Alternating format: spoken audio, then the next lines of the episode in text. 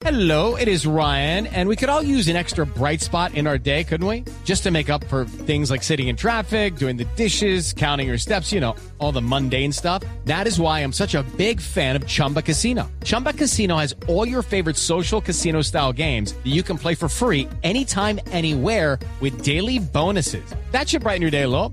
Actually, a lot. So sign up now at chumbacasino.com. That's chumbacasino.com. No purchase necessary. BGW. Void were prohibited by law. See terms and conditions. 18 plus. Hay un accidente esta mañana en la calle 80, está en la salida occidental de Bogotá. Felipe García. Sí, señor Néstor, hace apenas unos minutos se registró un fuerte accidente en la calle 80 con carrera 69, esto es en la localidad de Engativá.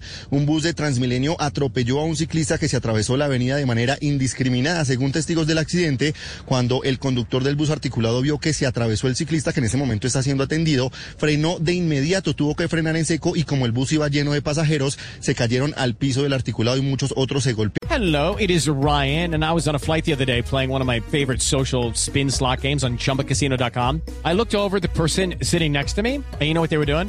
They were also playing Chumba Casino. Coincidence? I think not. Everybody's loving having fun with it. Chumba Casino is home to hundreds of casino style games that you can play for free anytime, anywhere, even at 30,000 feet. So sign up now at chumbacasino.com to claim your free welcome bonus. That's chumbacasino.com and live the Chumba life. No purchase necessary. BGW. Void were prohibited by law. See terms and conditions. 18 plus. Hasta el momento, Néstor, se habla preliminarmente de cinco heridos en este punto de la ciudad. Recordemos, calle 80 con carrera 69. Hay más de cinco ambulancias en el punto, carros de bomberos y personal de Secretaría de Salud en este punto atendiendo a los heridos. Esto es, Néstor, una información en desarrollo. Sin embargo, el trancón ya a esta hora por el corredor de la calle 80 es bastante grande. La fila de vehículos, hay que decir, ya incluso llega hasta después del puente de Guadua. Esto teniendo en cuenta que el accidente fue sentido occidente-oriente, Néstor. Estás escuchando Blue Radio.